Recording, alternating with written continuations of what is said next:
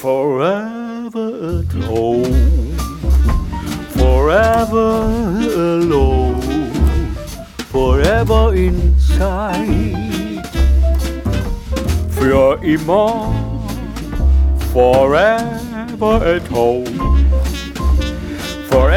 alone. Für immer nur drinnen, in der Bude. Der Markt hat auf, ich bleib zu Haus. Lass mir Kartoffeln schicken